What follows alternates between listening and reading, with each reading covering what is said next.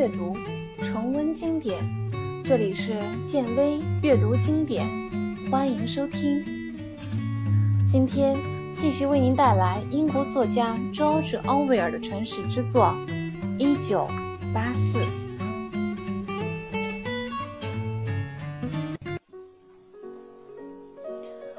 那是一个扁平的小东西。他在进厕所之前，把它揣进了衣兜里，还用手指摸了摸它。那是一张被折成小方块的纸条。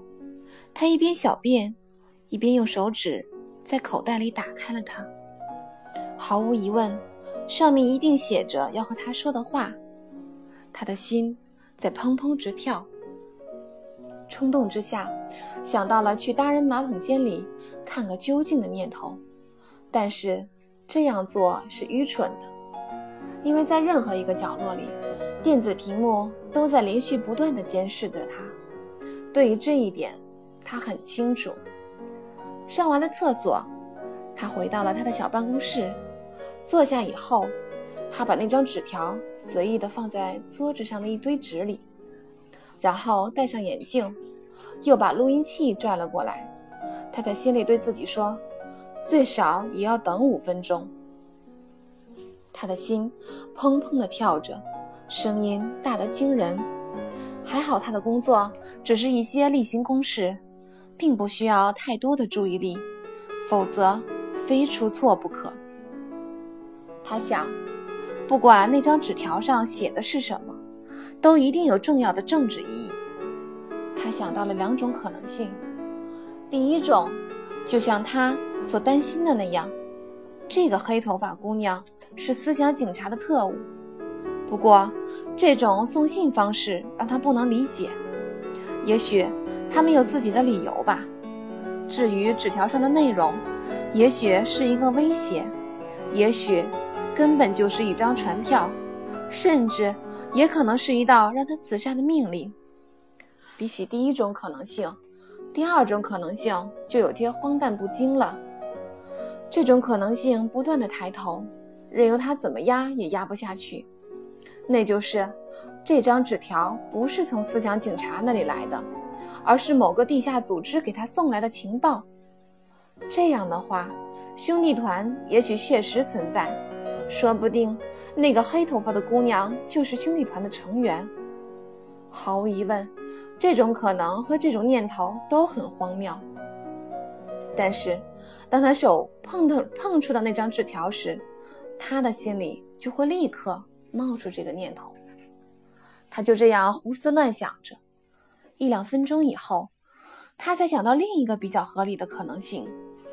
他的理智告诉他，这个信息可能就是死亡，但是他仍旧不相信，那个不合理的希望仍旧徘徊不散。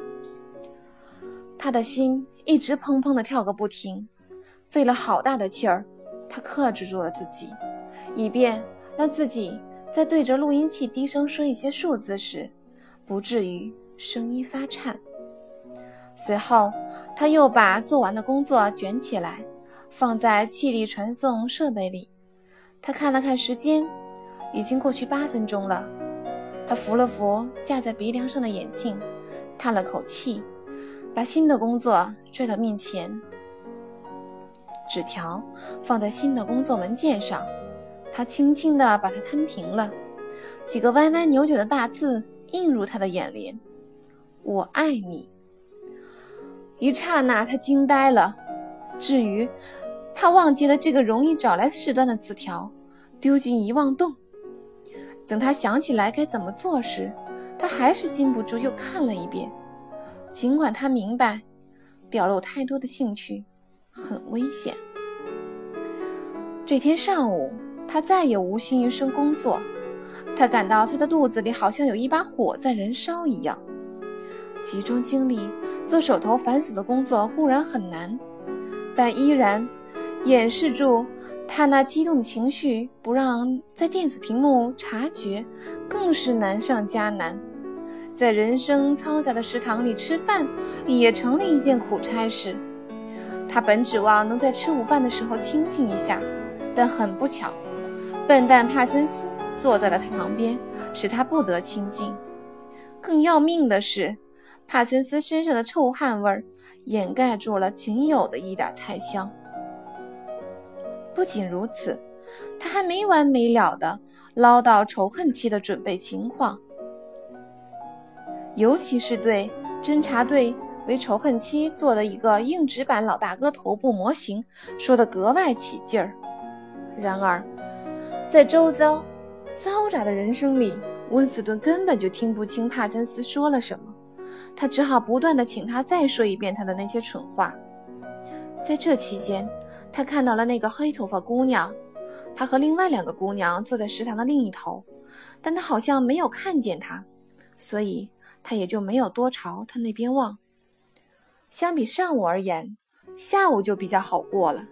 午饭后的第一件工作比较难做，要把其他的工作都放在一边。连连续忙好几个小时才行。这项工作的具体内容是要篡改一批两年前的产量报告，目的只有一个，就是要损害党内一个中心党员的威信，让这个倒霉的人已经蒙上了阴影。对温斯顿而言，篡改数据这种工作是他最拿手的。在两个多小时的时间里，他埋头工作，居然把那个姑娘置之脑后了。但是，等他做完那项工作，记忆中又出现了他的画面。他又产生了找个清静地方的欲望。如果他找不到一个清静的地方，他就没法把这件事情理出个头绪来。今晚又是该去邻里活动中心的日子了。他马马虎虎地在食堂里吃了晚饭，匆匆赶到中心参加讨论组的讨论。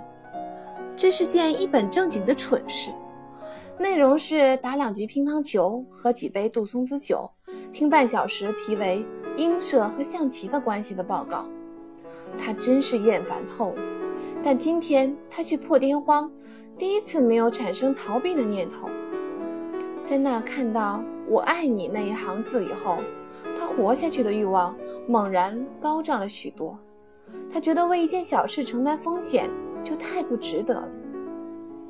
这天晚上，他在活动中心一直待到了夜里十一点才回家。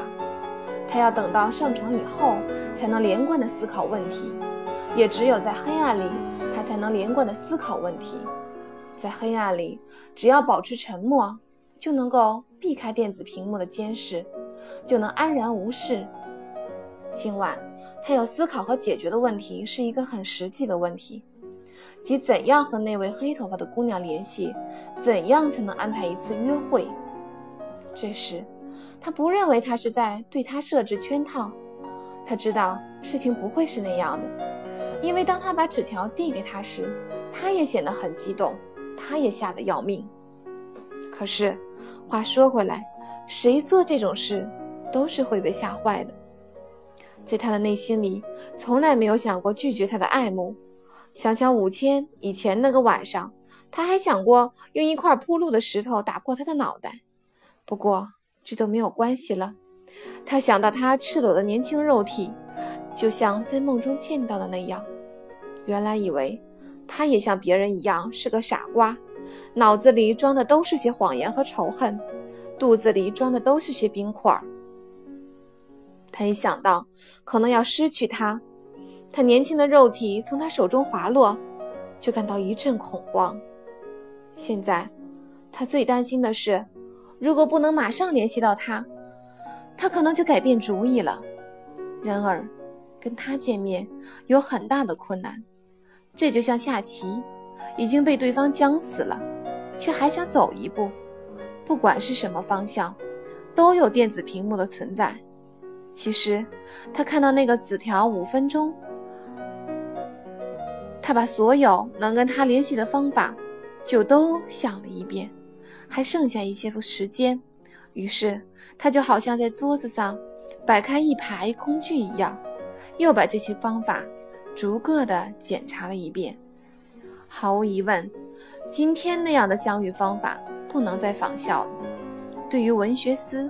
温斯顿只有一个极为模糊的概念，况且他也没有到那里去的理由。如果他在记录司工作，那就简单多了。如果能知道他的住址还有下班时间，他也可以在他回家的路上见他。但是跟在他后面并不安全，这样做迟早会被察觉。通过邮局给写信给他呢，就更办不到了。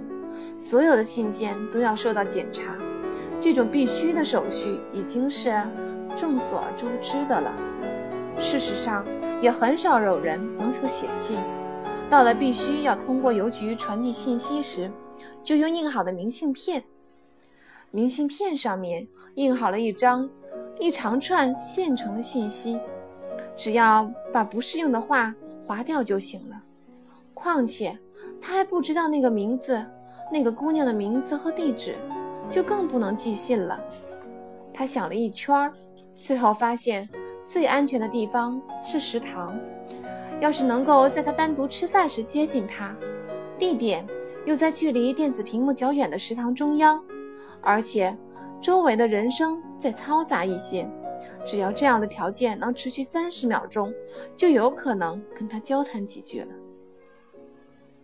在这以后的一个星期，温斯顿的生活就像不断在做梦一样。第二天。他都要离开食堂了，他才来吃饭，而那时已经吹过哨了。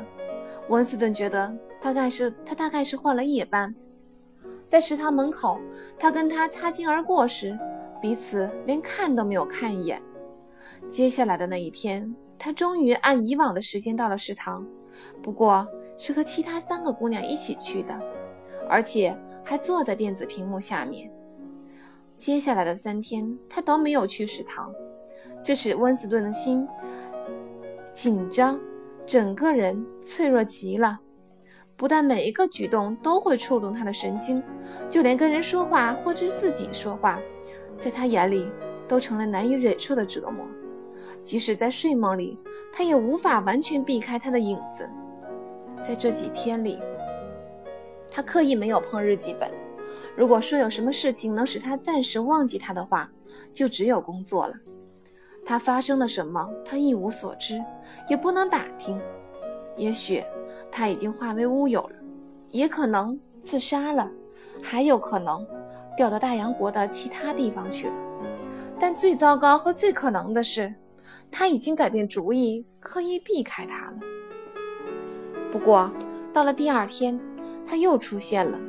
他胳膊上的绷带已经去掉了，但手腕上还贴着橡皮膏。温斯顿很激动，禁不住直挺挺地看了他几秒钟。又过了一天，他差点就能和他说上话了。那天，当他刚走进食堂的时候，就看到他独自一人坐在中央的桌子旁，还没有到吃饭的时间，因此食堂的人也不怎么多。排队打饭的队伍在慢慢的前进。当温斯顿快到柜台边的时候，前面有人说他没有领到糖精。队伍又因此耽误了两分钟。当温斯顿领到饭菜，迫不及待地朝那位姑娘走去的时候，他还是一个人坐在那里。于是，温斯顿一边若无旁若无其事地朝她走去，一边在他后面的桌子边搜寻。当他距离他只有三米远的时候，忽然背后有人叫道：“史密斯！”他皱了皱眉头。假装没有听见，继续往前走。谁知那个声音又喊了一声：“史密斯！”而且声音比刚才更大了。温斯顿知道，他再也不能假装没有听见了。他只好转过头去。叫他的人名叫威尔西，是个长着金黄色头发的、面貌愚蠢的年轻人。温斯顿和威尔西并不是非常熟。但威尔西还是笑着邀请温斯顿共进午餐。温斯顿明白，如果别人认出了他，他却还执意去找他说话，那就会引起别人注意了，这是很危险的行为。于是他只好和威尔西坐在了一起，看着威尔西那张愚蠢的笑脸，温斯顿恨不得把他砍成两半。尽管和他说话的计划又落空了。但温斯顿觉得，他一定看到他向他走去了，也许已经领会了他的这个暗示。